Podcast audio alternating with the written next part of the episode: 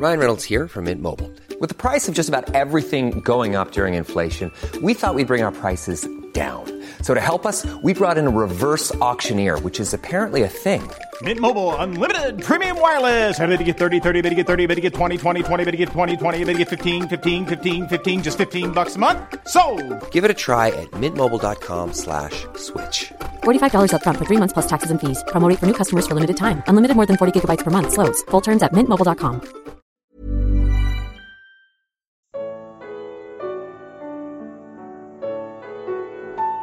Você já seguiu o Homem com um Cântaro? Evangelho de Lucas. Comentário de Mari Persona. Jesus enviou Pedro e João dizendo: Vão preparar a refeição da Páscoa. Onde queres que a preparemos? perguntaram eles. Ele respondeu: Ao entrarem na cidade, vocês encontrarão um homem carregando um pote de água. Sigam-no até a casa em que ele entrar e digam ao dono da casa: O mestre pergunta: Onde é o salão de hóspedes no qual poderei comer a Páscoa com os meus discípulos? Ele lhes mostrará uma ampla sala no andar superior, toda mobiliada. Façam ali os preparativos. Eles saíram e encontraram tudo como Jesus lhes tinha dito. Então prepararam a Páscoa.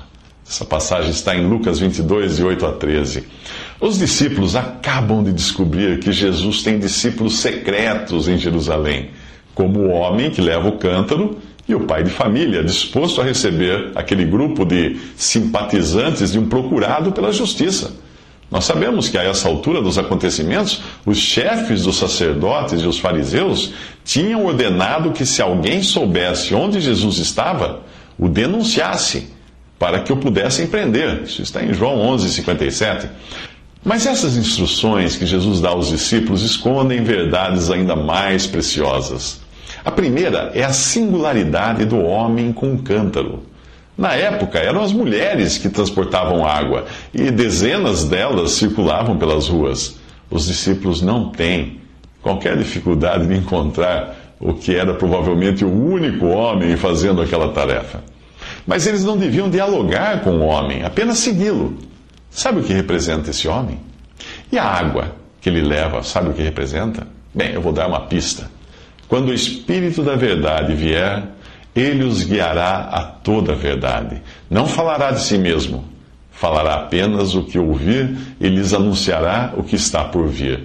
Ele me glorificará, porque receberá do que é meu e o tornará conhecido a vocês. João 16, 13 a 14. Cristo amou a igreja e entregou-se a si mesmo por ela para santificá-la, tendo-a purificado pelo lavar da água mediante a palavra. Efésios 5, 25. Com essas passagens dá para perceber que apenas seguindo a direção do Espírito Santo na palavra de Deus que você encontrará o lugar que o Senhor escolheu para estar com os seus. Se você seguir os seus instintos ou opiniões humanas, vai acabar no lugar errado. Na casa indicada pelo Senhor, a ampla sala no andar superior e toda mobiliada revela que há lugar para todos, que esse lugar está acima do nível do mundo e que nada precisa ser acrescentado. Nem enfeites, nem imagens, nem velas, nem corais, nem mesmo um homem à frente. Esse lugar Jesus iria ocupar. Após perguntarem ao Senhor e seguirem suas instruções de onde ele queria que preparassem a Páscoa, só faltava Jesus. Chegada a hora, pôs-se Jesus à mesa e com ele os apóstolos e disse-lhes: Tenho desejado ansiosamente comer convosco esta Páscoa, antes de meu sofrimento. Lucas 22, 14 a 15. Os cristãos não celebram a Páscoa, mas o mesmo privilégio de desfrutar de Sua presença tem hoje os que lhe obedecem na forma e lugar de celebrar a ceia do Senhor. Quando reunidos ao seu nome pelo Espírito, chegada a hora, o Senhor se põe no meio. Aqui ele come o pão da aflição, sem fermento, e o cordeiro cozido da Páscoa judaica, como qualquer outro judeu. O cálice não fazia parte da instituição original da Páscoa, dada por Deus no Antigo Testamento, mas era um costume introduzido pelos judeus. O vinho alegra o coração do homem, diz o Salmo 104,15, mas para Jesus não há motivo para alegria nesse momento. Esta será sua última Páscoa. Em questão de horas, ele será imolado como um cordeiro no holocausto do juízo divino. Pois Cristo, nosso cordeiro pascal, foi sacrificado, como fala Paulo em 1 Coríntios 5, 7. A Páscoa só voltará a ser celebrada quando Israel for restaurado. E quando Cristo reinar sobre o seu povo, tendo sua noiva, a igreja, reinando consigo. Mas neste momento ele se abstém do vinho e da alegria. Por isso, recebendo um cálice, ele deu graças e disse: Tomem isto e partilhem uns com os outros, pois eu lhes digo que não beberei do fruto da videira até que venha o reino de Deus. Lucas 22, de 15 a 16. Lucas abre agora um parêntese na celebração da Páscoa para a instituição da ceia do Senhor. Esta sim, destinada à igreja. Digno de nota é a diferença dos verbos gregos usados na passagem. Jesus recebe de alguém o cálice da Páscoa, pois esse é o sentido do verbo receber, e já que a Páscoa não tinha nada de novo, o que ele faz é apenas uma continuidade do que era feito há séculos. Porém, ele toma o pão e de igual modo o cálice. No grego, o verbo tomar tem o sentido de uma iniciativa dele. Ninguém me passa o pão ou o cálice da ceia do Senhor. É algo novo que ele acaba de instituir. Jesus come a Páscoa, mas não come do pão e nem bebe do cálice da ceia do Senhor. Ele aqui apenas os entrega aos discípulos, pois na sua ceia ele é o anfitrião. E os discípulos são convidados. Assim é hoje, quando cristãos são congregados pelo Espírito para recordar o Senhor e anunciar a sua morte e não para repetir rituais judaicos, como nós veremos nos próximos três minutos. Jesus não disse para celebrarmos a Páscoa e nem outras datas. Advento, Natal, Quaresma, Semana Santa e datas destinadas a homenagear os chamados santos não têm lugar na adoração cristã. Nós recebemos do Senhor apenas duas ordenanças: o batismo, feito uma vez na vida, e a ceia do Senhor, celebrada no primeiro dia da semana, como faziam os primeiros discípulos quando se reuniam para partir o pão, em Atos 20, versículo 7. Mas que mal há em celebrar essas datas, se a intenção for agradar a Deus? O mal está em contrariar uma ordem dada por Deus e fazer as coisas segundo a própria vontade, o que é rebeldia. Saul sacrificou fora da ordem dada por Deus e foi repreendido. Acaso tem o Senhor tanto prazer em holocaustos e sacrifícios, quanto em que se obedeça a sua palavra?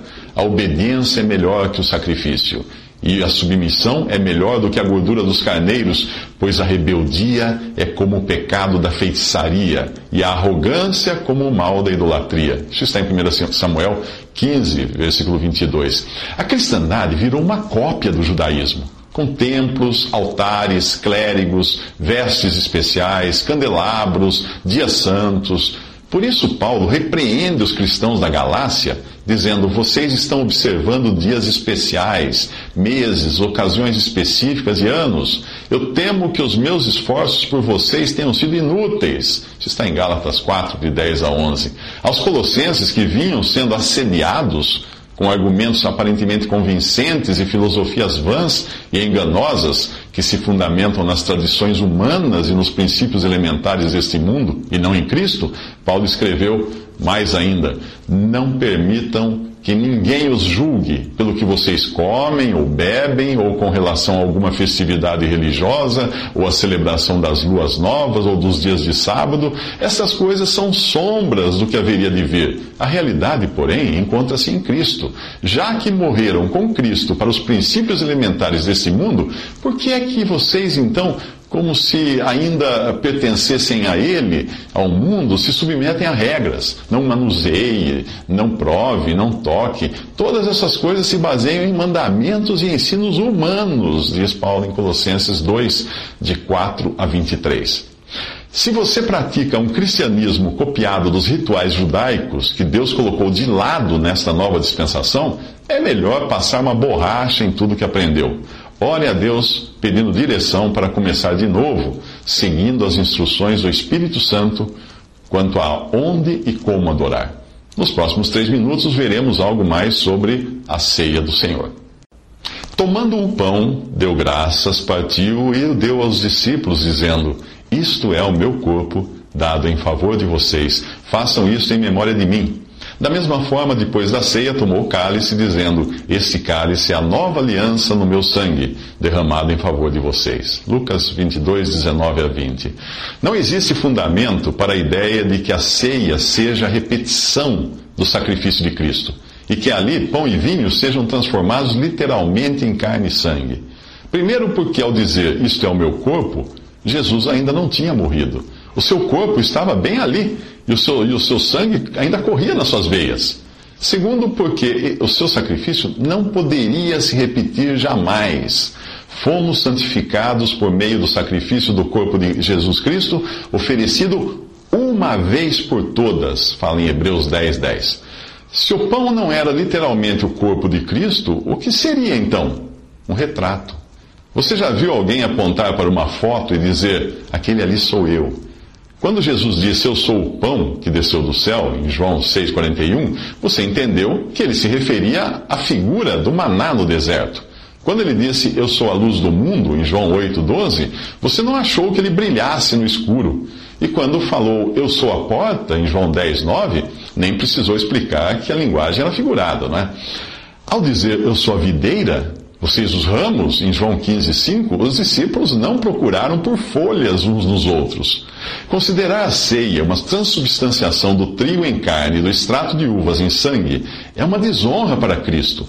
É tentar fazer a sua carne e sangue voltarem à condição de antes da ressurreição e glorificação.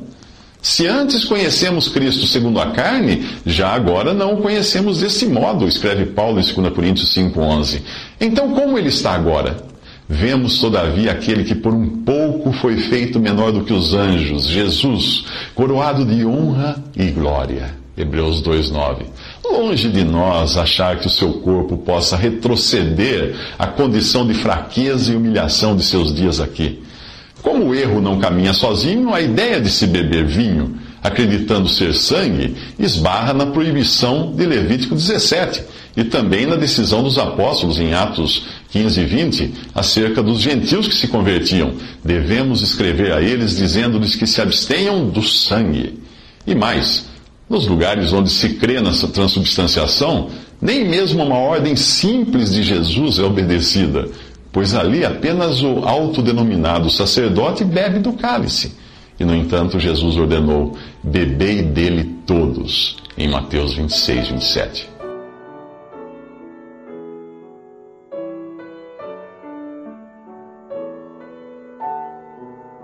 Visite respondi.com.br. Visite também 3minutos.net.